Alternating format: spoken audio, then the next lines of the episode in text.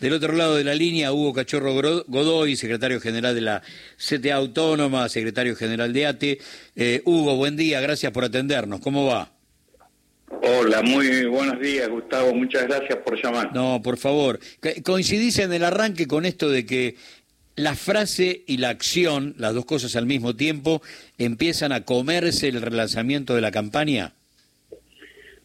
Mira, eh, yo ayer lo decía en la reunión con, con, el, con el ministro Massa eh, y otras autoridades, que en un escenario eh, electoral como el que se atraviesa, el gobierno tiene una, una ventaja y una desventaja. la ventaja es justamente la de ser gobierno y tener al alcance capacidad de respuestas eh, y la desventaja es que no puede prometer cosas, tiene que realizarlas en, la cotidianidad por ser gobierno.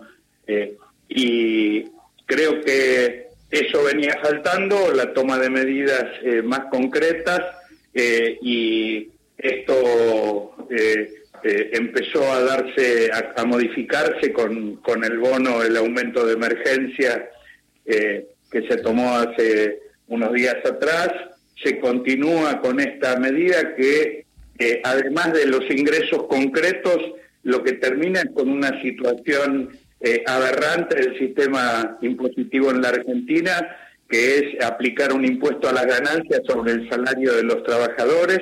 Nosotros hace mucho tiempo que venimos diciendo que el salario no es ganancia, eh, es, eh, y que esto ha sido modificado o anunciado en el día de ayer con un proyecto de ley, pero además con un decreto que lo materializa en lo inmediato.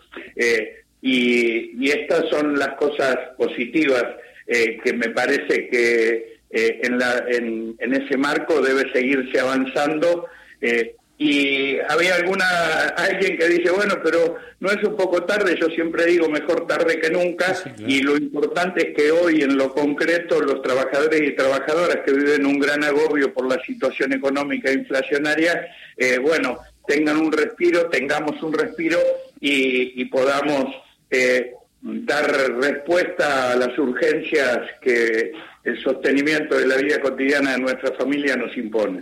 Si algo le estaba faltando por ahí a la campaña del oficialismo, y me parece que empezó a, despertar con el acto en Tucumán, era un poco de épica. Y esa épica obviamente se motoriza a través de, de la acción de gobierno cotidiana, apuntalada por la propia historia del campo nacional y popular, que tiene que ver con medidas que, por supuesto, le cambiaron la vida a millones de seres humanos. Pero verlo ayer al movimiento obrero, no solamente en la reunión con Massa, sino esencialmente en la calle, que es es el lugar de la pelea, es el lugar del grito.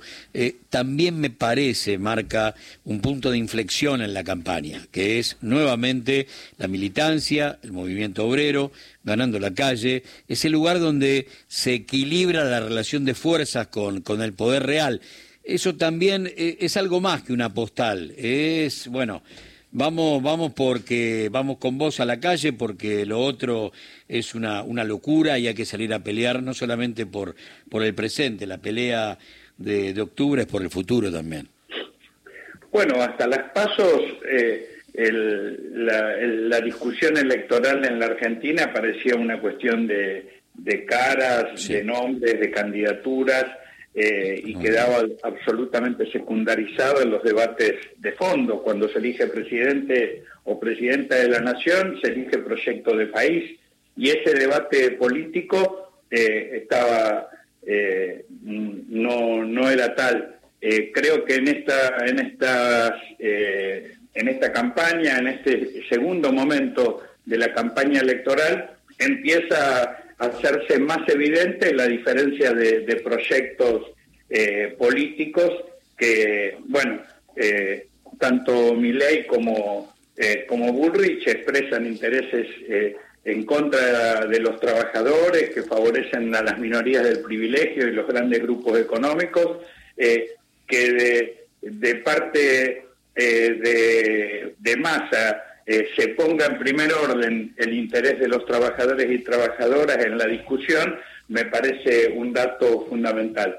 Eh, nosotros estamos diciendo que eh, hay que avanzar en nuevas medidas que alcancen a los trabajadores precarizados, que es un universo muy numeroso, más de la mitad de la población económicamente activa, que no han sido todavía suficientemente alcanzados con el bono de, 60 mil pesos y con, con esta medida, y, que, y por eso es que solicitamos en el día de ayer que eh, se convoque al Consejo del Salario Mínimo Vital y Móvil, pero eh, poner eh, en primer orden medidas concretas que atiendan las necesidades de las mayorías es lo que va a permitir recuperar confianza, expectativas y que el debate político respecto de cuáles son los destinos del país estén en el centro del debate electoral en Argentina.